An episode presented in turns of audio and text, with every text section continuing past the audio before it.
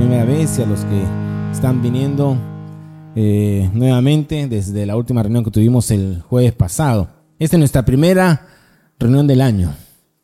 No sé ustedes, pero yo estoy muy expectante de lo que va a ser este año, en todo sentido, ¿no? En lo personal, en, en lo ministerial, en todo.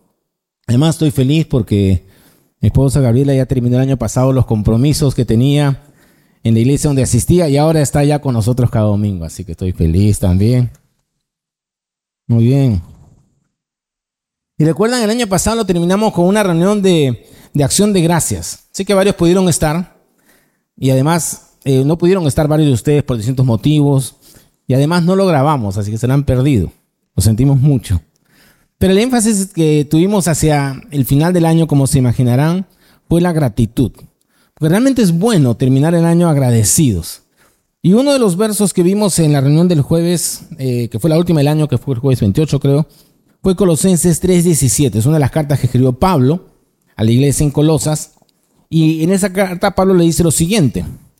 Todo lo que hagan, de palabra o de obra, háganlo en el nombre del Señor Jesús, dando gracias a Dios el Padre por medio de él. Dando gracias.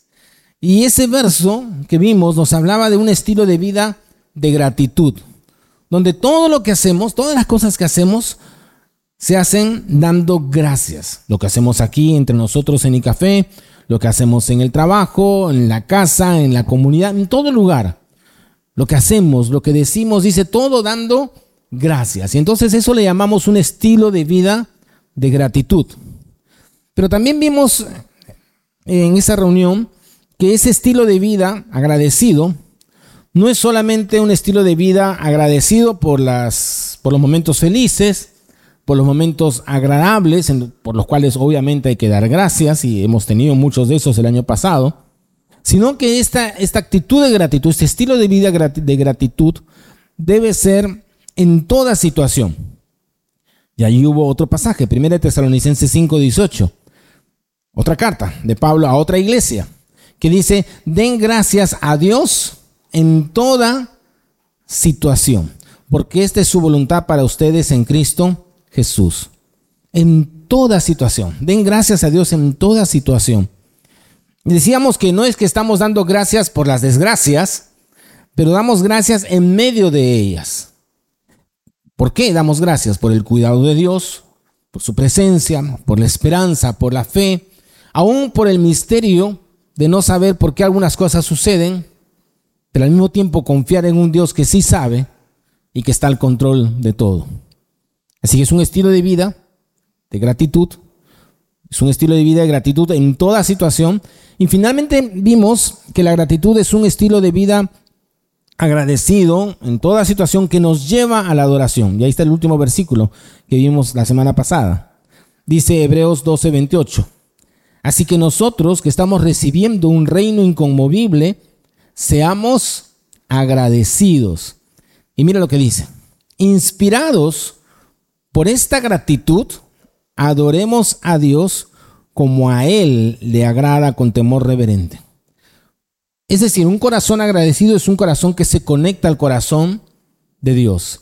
La adoración nace y se forja en la gratitud. La adoración que es básicamente esa comunión íntima, esa cercanía con Dios por medio siempre de Jesús. Así que ya les di el repaso, resumen de la reunión del jueves pasado. ¿Y por qué lo hago este resumen? Uno, en primer lugar, porque varios no estuvieron, pero es importante porque estamos tomando esa idea de un corazón agradecido y ese corazón agradecido nos prepara para ahora encarar este año. Tenemos un corazón de gratitud y eso nos prepara para mirar adecuadamente el año que ha empezado. Un corazón agradecido mira el año con expectativa, no con triunfalismos exagerados, porque yo sé que algunos ya se pasan, ¿no? Que este, este es mi año, este es el año de la victoria, este es el año del triunfo, este es el año que sí. Y claro, ya termina el año y no hubo mucha victoria. Entonces, no, no se trata de una mirada de, de triunfalismos exagerados, pero sí de esperanza, de esperanza. Y hay muchas cosas que podemos decir mirando hacia el 2024 y lo vamos a dividir en dos aspectos que son complementarios, que no se deben separar. Uno es una mirada personal a este año. mirando personalmente el 2024, pero también hay una mirada como comunidad, como café, como iglesia. Ahora, desde el punto de vista personal, creo que todo inicio de año siempre es oportuno para mirar el propósito de mi vida. La gran pregunta, ¿no? ¿Para qué estoy aquí en la tierra? ¿Para qué estoy aquí? ¿Cuál es el sentido, el propósito de mi vida? Ahora, tú puedes encontrar infinidad de libros hoy en día, videos, tratados sobre el tema de tus sueños, tus metas, alcanzando el éxito, ¿no? Estamos en una cultura donde cada persona, cada individuo se convierte en el centro de su propio sistema, de su cosmos. Somos una cultura bastante individualista, finalmente podríamos decir egoísta. Pero cuando miramos las escrituras y buscamos en ella la revelación de Dios, lo que Dios ha hablado, respuestas acerca del propósito de nuestra vida, inevitablemente nos damos cuenta que la historia no trata de nosotros. No somos el centro de todas las cosas. El universo no está obligado a doblegarse a nuestro favor. En otras palabras, no se trata de nosotros. En un libro, en su libro devocional, que se los recomiendo, Nuevas Misericordias cada mañana, Paul David Tripp lo dice de esta manera. En realidad, dice él, esta es la batalla de batallas. Para ninguno de nosotros es algo intuitivo. Es aquello que ocasiona vidas desastrosas y relaciones conflictivas. Es lo que desvía nuestros pensamientos y secuestra nuestros deseos. Es aquello que más que cualquier cosa refuerza nuestra necesidad de la gracia. Es aquella batalla de la que uno nunca podrá escapar. Es aquel lugar donde 10 de cada 10 necesitan ser rescatados. Es la batalla que Dios pelea a nuestro favor para ayudarnos a recordar que la vida no trata solo de nosotros, trata de Dios, de su plan, su reino y su gloria. Qué buena, qué buena cita esta. Nuestro intento desesperado por ponernos en el centro choca de frente con la realidad de un Dios que está en el centro, está en el centro del universo. Mira lo que dice la carta que escribe Pablo a la iglesia en Roma, Romanos 11:36. Dice, todas las cosas, pues todas las cosas provienen de Él y existen por su poder y son para su gloria. A Él sea toda la gloria por siempre. Todas las cosas provienen de Él y existen por su poder y son para su gloria. Ahora, esto en realidad es liberador, porque cuando nosotros tomamos el primer lugar, y nuestras metas y nuestros propósitos y nuestras ambiciones se ponen por delante de la gloria de Dios y los propósitos de Dios, lo único que logramos es ser infelices, porque nada nos llena, porque Dios, que es el creador, no nos ha diseñado de esa manera, nos ha diseñado para su gloria, como dice aquella famosa declaración de Westminster, ¿no? El fin principal y más alto del hombre es el de glorificar a Dios y gozar de Él para siempre. Ahora, ¿Eso significa acaso que no vamos a tener metas? ¿Que no tendremos propósito en la vida? Claro que no. Estamos llamados a tener dirección, sentido, propósito. Pero esa dirección que tome tu vida este año, que tome mi vida este año, las metas que te pongas, los objetivos trazados deben estar alineados con darle la gloria a Dios con tenerlo siempre a Él en el primer lugar. Si invertimos el orden de las cosas, vamos a obtener caos y problemas. Así que ese es el primer lugar. El propósito de Dios es darle la gloria a Él. Tenemos metas, tenemos objetivos, pero siempre alineados con la gloria de Dios. En segundo lugar, empezar un nuevo año debe ser el momento oportuno para mirar el rumbo que tiene nuestra vida y tomar correcciones. Porque si tenemos claro esto que estamos diciendo, que nuestra vida es para la gloria de Dios, que nuestras metas y propósitos están alineados con lo que Él quiere para nosotros, entonces eso tiene que llevarnos a mirar con cuidado el camino que estamos tomando y ajustar el rumbo si es necesario. Ustedes saben, por ejemplo, los aviones constantemente están mirando todos los aparatos, todas las agujas, todas las señales para asegurarse como pilotos que se están manteniendo en el rumbo algo más cercano tal vez a nosotros, los que manejan. Ahora muchos manejamos con el Waze, con el Google Maps, ¿no? Con estos GPS. ¿Y qué hay que hacer? Constantemente mirar el mapa para asegurarnos que estamos siguiendo en la dirección correcta. Porque de pronto nos vamos para otro lado, nos equivocamos. Y lo mismo pasa en nuestras vidas. Porque podemos declarar y decir, vamos a vivir este año, voy a vivir este año para cumplir los propósitos de Dios en mi vida, allí donde esté. Pero si miro con cuidado, si no miro con cuidado las cosas, si no miro con cuidado el camino, podemos fácilmente desviarnos. Escucha, la ruta que tomamos tiene que ser consistente con el destino que declaramos. La ruta que tomamos, el camino que tomamos, tiene que ser consistente con el destino de que declaramos. Por ejemplo, un ejemplo sencillo, banal. Si tu meta es mejorar tu inglés este año y te la pasas viendo películas de Netflix dobladas al español, no creo que eso ayude mucho. O bien usas el tiempo para practicar tu inglés, te metes una app, buscas un instituto, un maestro, te vas con Carlos Soto Aligna, o al menos ves las películas en inglés, pues, ¿no? Y con subtítulos en inglés. Ahí estás, estás viendo tu película y estás practicando tu inglés. Y si, se puede, en inglés y sin subtítulos. Ya está. Si estás viendo todo doblado, no estás avanzando. Es muy fácil afirmar que uno quiere algo, pero luego tomar otro camino que no te lleva a ese destino que tú estás diciendo que tienes. Así que este año tal vez es el año para ajustar un poco el rumbo. Ajustar varias cosas. Por ejemplo, podría ser que nos toque ajustar el uso del tiempo. ¿Cómo estamos usando el tiempo? Ajustar un poco el uso de las finanzas. Ajustar el uso de tus talentos. Ajustar el uso de tu mente, habilidades. Ajustar el uso de tus recursos, potencialidades. ¿Para qué? Para que sean consistentes para que todo eso sea consistente con las metas que te propones, que como hemos visto al inicio, tienen que estar enfocadas siempre en la gloria de Dios. Ahora, estas correcciones que hay que hacer, en algunos casos, tendrán que ver con decisiones radicales, que son necesarias no solamente para cumplir metas, para cumplir propósitos, sino incluso para librarnos de daños, de crisis, de sufrimiento, de dolor. Mira un versículo en Proverbios. Me encanta este versículo. Proverbios 22, 3. Dice, el que es inteligente ve el peligro y lo evita. Está sencillo, ¿no? El que es inteligente ve el peligro y lo evita. Pero mira lo que dice el proverbio luego. El que es tonto sigue adelante y sufre las consecuencias. el que es inteligente ve el peligro y lo evita. El que es tonto sigue adelante y sufre las consecuencias. Tal vez este año es el año de hacer correcciones que te alejen de ese peligro. De ese peligro. En otras versiones dice el necio, ¿no? El necio. Sigue de frente y se estrella. Ahora, esas correcciones pueden significar, por ejemplo, cambiar hábitos.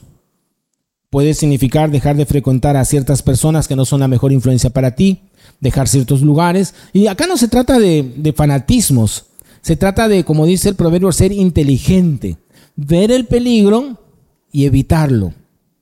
Ahora, en todo ese proceso necesitamos de la ayuda de Dios para poder mantenernos en esas decisiones trascendentes y allí es donde entra este tercer aspecto mirando este año.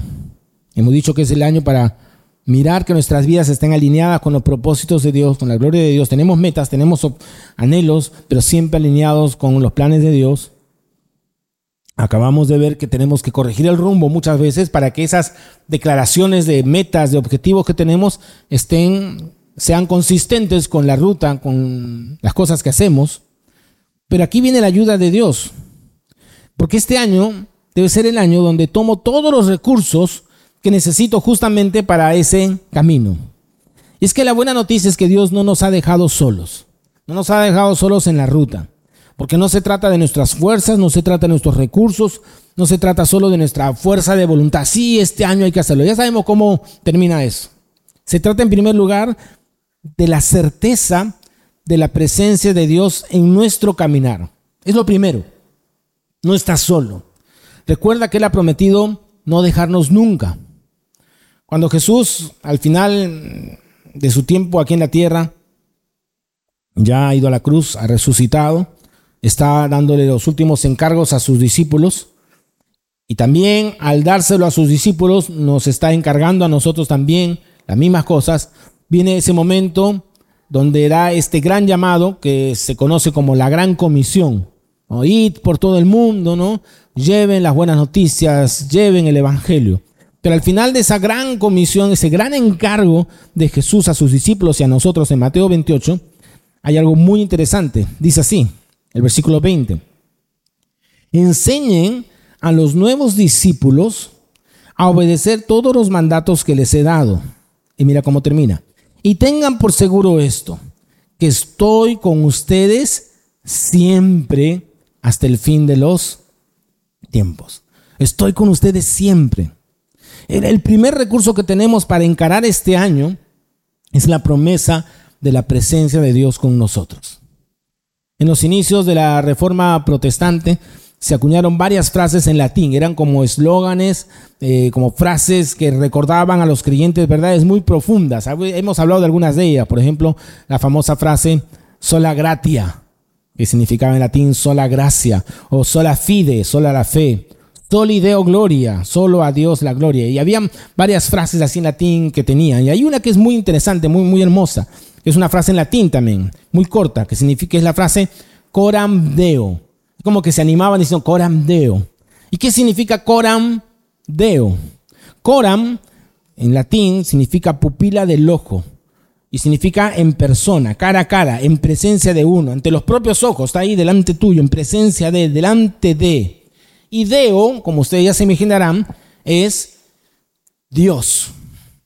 Coram Deo literalmente se refiere a algo que se lleva en la presencia de o ante la presencia de Dios. Es estar de cara ante la faz de Dios. Coram Deo es cuando la razón y el corazón están conscientes de la existencia y la presencia de Dios en donde quiera que estemos y en lo que sea que hagamos. Coram Deo. Así que el primer recurso que necesitamos para encarar este año es Coram Deo recordar que vivimos en la presencia de Dios en todo momento. No estás solo en tu trabajo, no estás solo en tu hogar, no estás solo en tu emprendimiento, no estás solo en los desafíos que tienes este año por delante, no estás solo en esa lucha y en ese cambio de dirección que tanto necesitas en tu vida, estás delante de la presencia de Dios en todo momento. Coram Deo. Y esa presencia de Dios en nuestras vidas se hace palpable, se concretiza cuando por medio de la obra del Espíritu Santo en nuestras vidas usamos todos aquellos recursos, todo lo que Dios ha provisto para nosotros. Nos ha dado, por ejemplo, su palabra y la necesitamos este año que inicia. Si queremos vivir este año corrigiendo adecuadamente el rumbo día a día, porque seamos honestos, nos vamos desviando, necesitamos una brújula que sea confiable. Necesitamos un norte, un referente, necesitamos absolutos y no solamente supuestos. Y allí es donde la palabra de Dios aparece para alumbrar el camino. Tal vez has leído ese Salmo, el 119, 105, dice así, tu palabra es una lámpara que guía mis pies y una luz para mi camino. Esa frase es de un antiguo cántico del pueblo hebreo.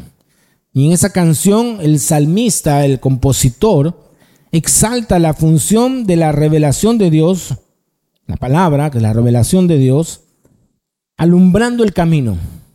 Y ustedes saben que los caminos en esa época, porque eso se escribió hace miles de años, eran oscuros. Si no había una luna llena, estamos hablando de una oscuridad muy profunda.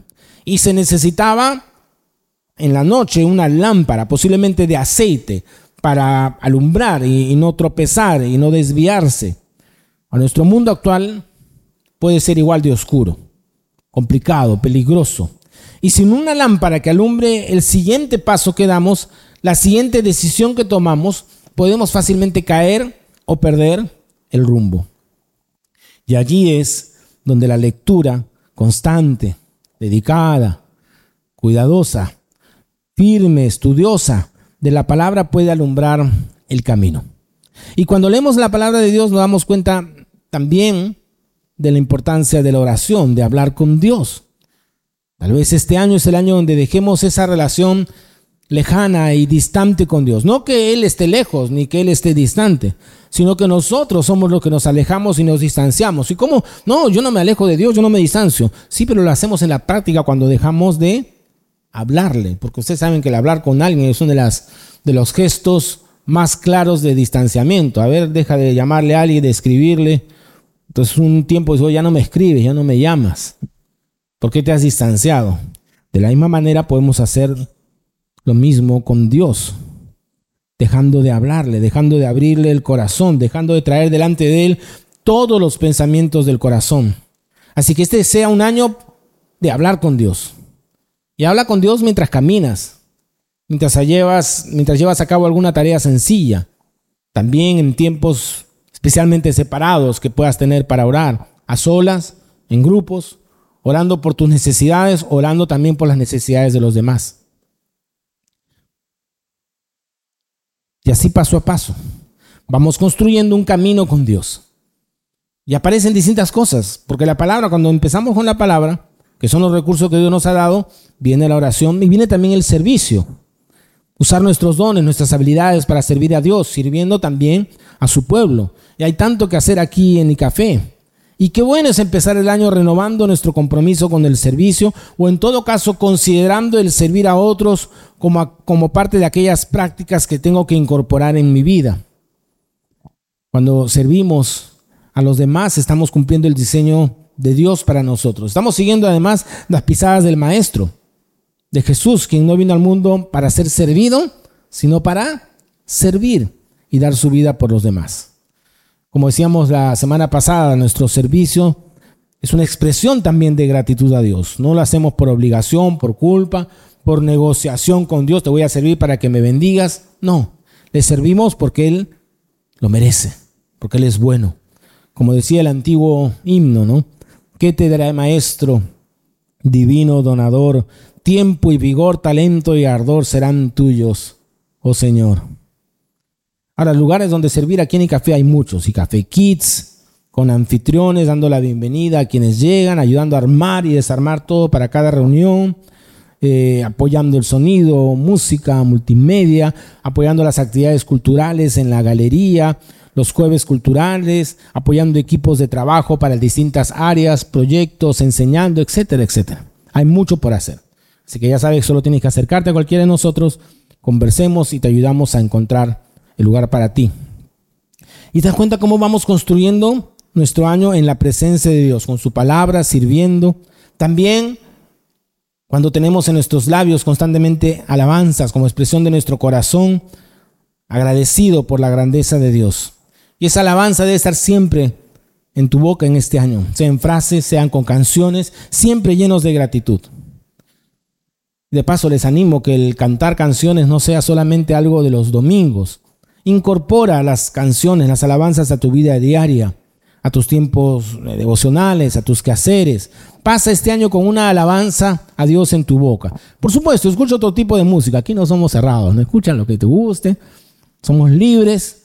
Pero no dejes de tener en tu playlist y en tus labios y en tu corazón también canciones de alabanza para Dios a lo largo de la semana. Todos estos son los recursos de la fe para que este año podamos vivirlo para Dios, en Dios, con Dios. Y algo supremamente importante en estos recursos que Dios provee tiene que ver con justamente la familia de la fe. Dijimos que la presencia de Dios prometida es real. Él prometió estar con nosotros en nuestras vidas hasta el fin. Y una de las maneras que esa presencia de Dios se hace tangible, real, concreta, es por medio de la iglesia. La eclesía, como se llamaba en el original, la familia de la fe. Estamos llamados, como le decimos siempre a ustedes, a ser las manos de Dios, la boca de Dios, los pies de Dios. Dios nos ha diseñado para vivir en comunidad. La iglesia, esta comunidad de fe, no es idea de ningún ser humano. La iglesia es la idea de Dios, es el sueño de Jesús para nosotros, como un adelanto de lo que será la eternidad delante de Él.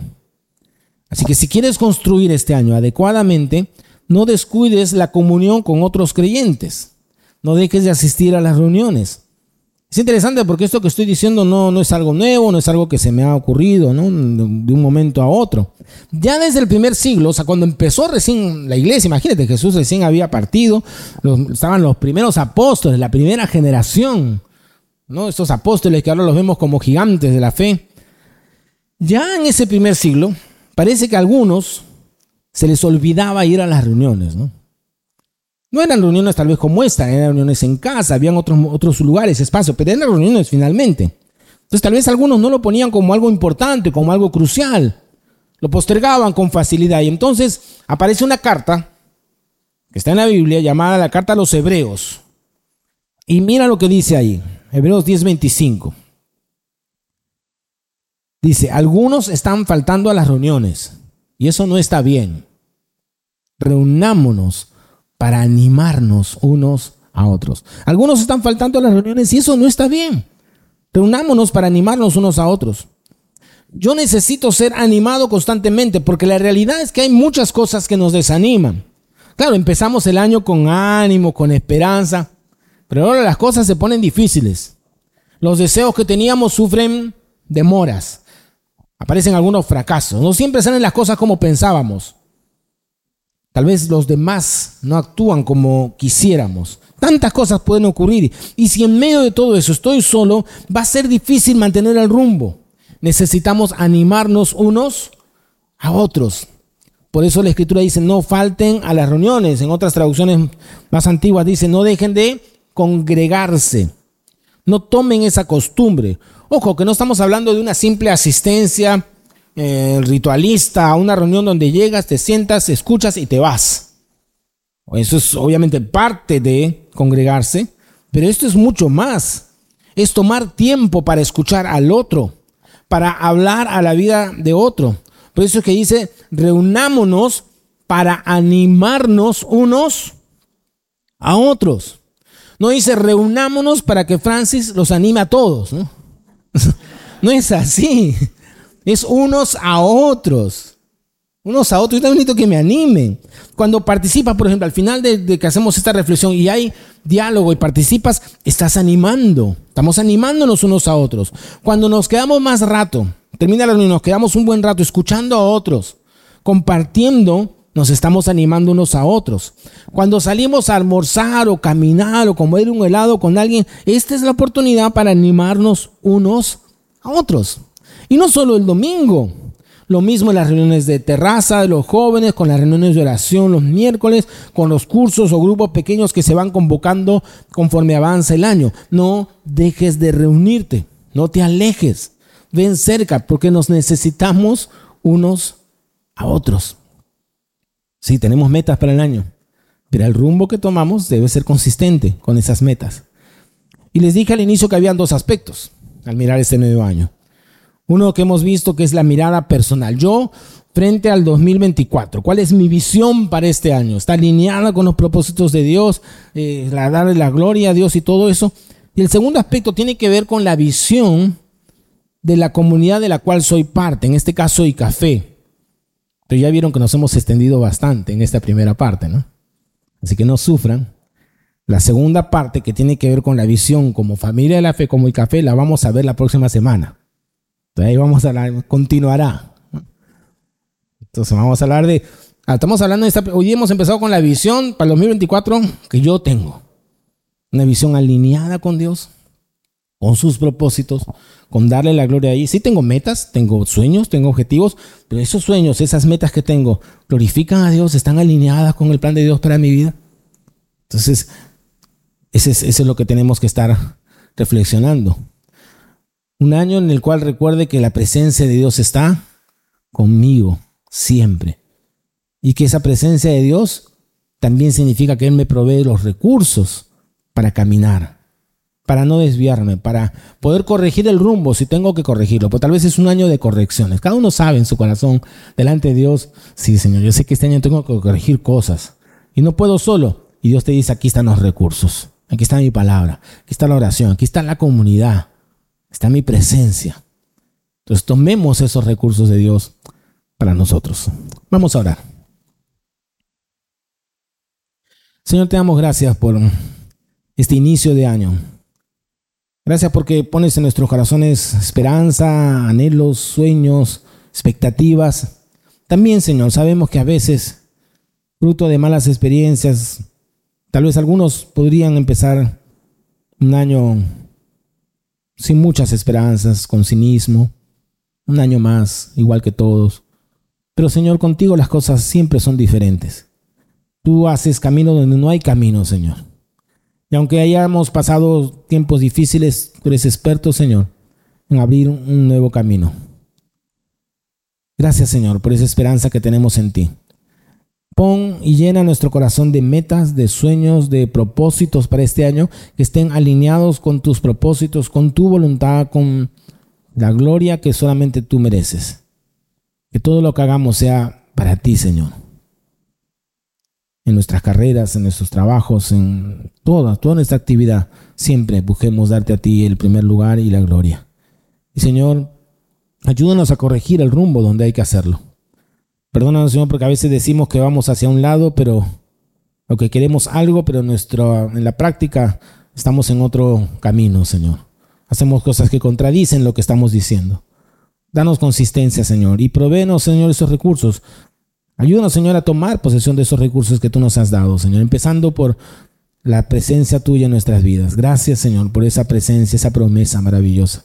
Y gracias por tu palabra. Gracias, Señor, por el poder de la oración, de poder hablar y abrir el corazón, decirte lo que sentimos, pensamos, soñamos, anhelamos. Gracias Señor. También por la iglesia, por la comunidad de fe, porque no estamos solos, Señor. Estamos contigo, pero también nos tenemos unos a otros, Señor. Que no dejemos de, reunirnos, de buscarnos, de, congregarnos, de, de animarnos unos a otros. Perdónanos, Señor, porque a veces hemos caído en nuestro individualismo, Señor. Y permítenos mantenernos unidos, Señor, sabiendo que tú nos has creado para eso, que ese es el sueño tuyo, el sueño de una comunidad de fe, una comunidad donde nos ayudamos, donde no somos perfectos, tenemos muchos defectos, estamos batallando todos, pero juntos podemos hacer grandes cosas para ti. Te damos la gloria. Te alabamos, Señor, en el nombre de Jesús. Amén. Amén.